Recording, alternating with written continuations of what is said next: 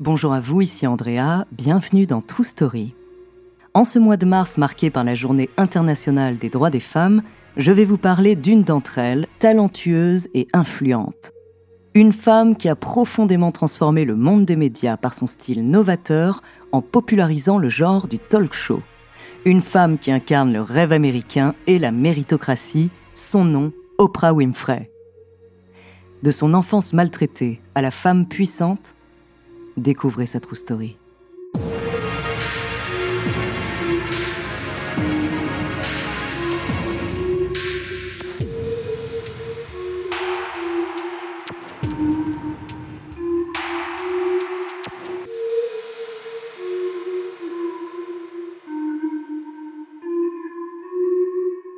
Avant de commencer à vous raconter cette histoire extraordinaire, laissez-moi vous présenter notre partenaire.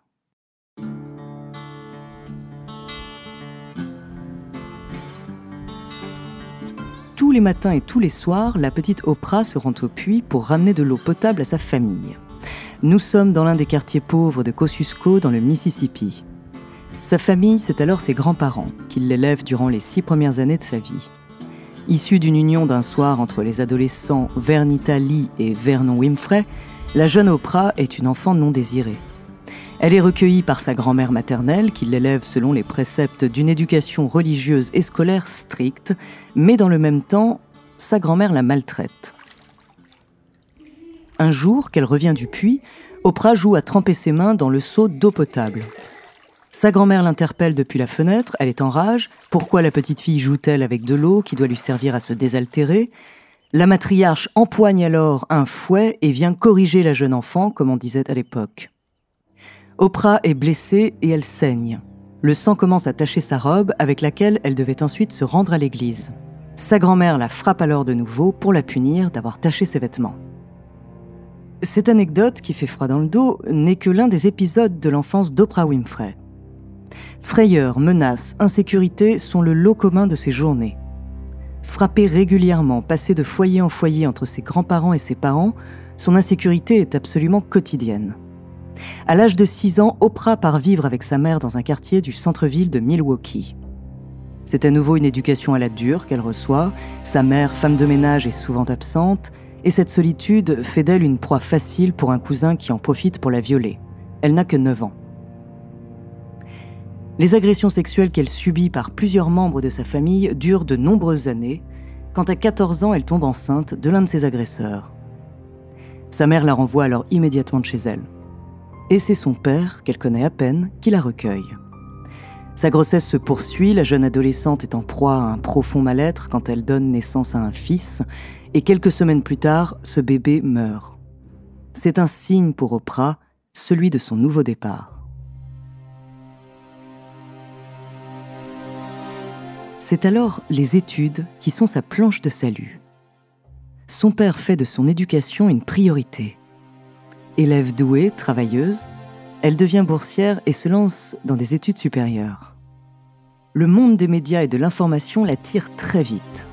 Pendant sa dernière année d'études, en 1972, Oprah commence en parallèle à travailler dans une station de radio noire, la WVOL. Elle y reste trois ans, puis elle est embauchée dans une chaîne locale de Nashville, la Vlac TV. Elle y présente le journal et c'est la première fois qu'une femme noire occupe un tel poste, mais également une femme si jeune. Les échelons, elle les gravit ensuite un à un. Co-présentatrice des informations de 6 heures à la WJZ TV de Baltimore en 1976, puis co-présentatrice du talk show local en 1978. Et c'est là qu'elle fait ses armes. En 1983, alors qu'elle a 29 ans, Oprah Winfrey déménage à Chicago. On lui propose de présenter le programme de télévision AM Chicago sur WSTV. welcome you all to uh, AM Chicago. It's a hysterical a historical first. Émission matinale, c'est le programme le moins regardé de la chaîne. Elle prend peu à peu les manettes de l'émission, qui devient finalement The Oprah Winfrey Show au bout de quelques mois.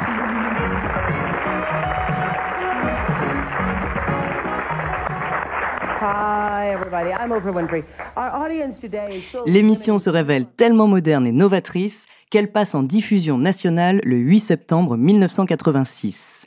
L'adhésion du public est rapide, l'audience double et l'émission d'Oprah devient le talk show le plus regardé des États-Unis.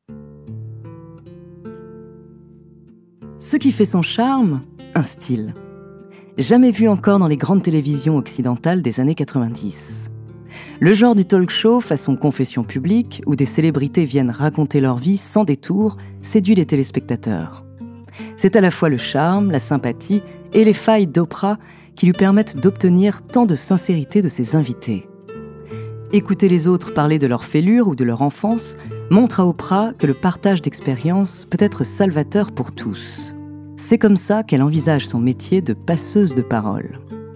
Au début, c'est aux célébrités qu'elle tend le micro, Michael Jackson, Tom Cruise et tout Hollywood.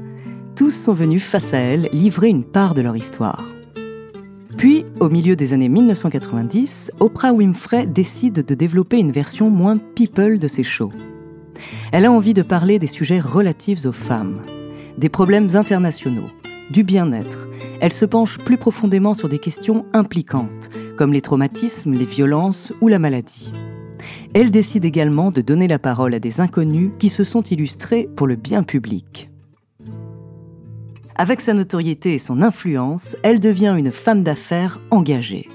Non seulement elle fonde sa société de production en 2002 Harpo Productions Inc. et devient la première femme afro-américaine à devenir millionnaire. Mais elle décide que sa réussite doit aussi servir le combat des femmes pour l'égalité. Dans les médias américains des années 90, elle constate que toutes les autres productrices gagnent des salaires bien inférieurs à ceux des hommes. Si elle, elle réussit à gagner autant d'argent qu'un homme, il n'y a pas de raison que ce ne soit pas le cas de ses collègues féminines. Elle décide alors de combattre cette situation révoltante et engage un sitting dans le bureau de son patron de la chaîne américaine ABC. C'est un ultimatum, elle refuse de travailler si les autres femmes ne sont pas également augmentées. Sa force de persuasion est telle que les dirigeants de la chaîne suivent ses injonctions c'est un combat gagné. Ses convictions et sa générosité, elle les met également au service de nombreuses œuvres charitables.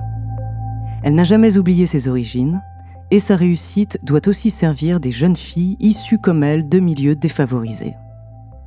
En 1997, elle crée alors la Oprah Winfrey Leadership Academy for Girls à Johannesburg, en Afrique du Sud.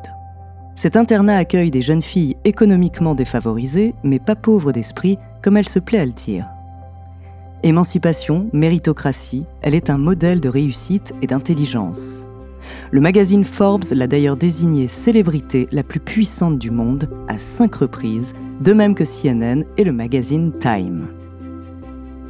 Son show a été programmé pendant 25 saisons consécutives.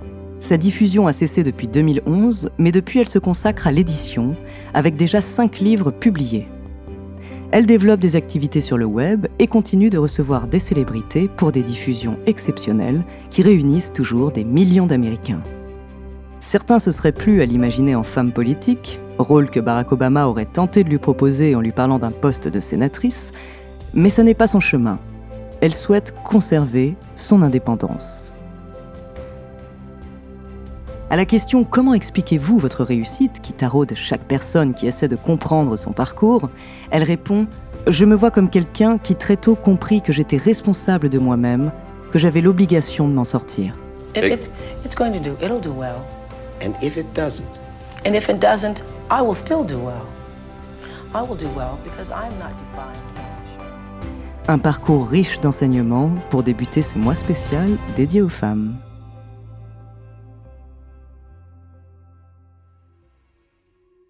Merci d'avoir écouté cet épisode de True Story. La semaine prochaine, je vous parlerai d'une autrice dont la verve radicale a su parler à de nombreuses personnes. En attendant, n'hésitez pas à nous faire part d'histoires que vous aimeriez entendre sur votre plateforme d'écoute préférée ou alors via la page Instagram ou Twitter de Bababam. Nous nous ferons un plaisir de les découvrir.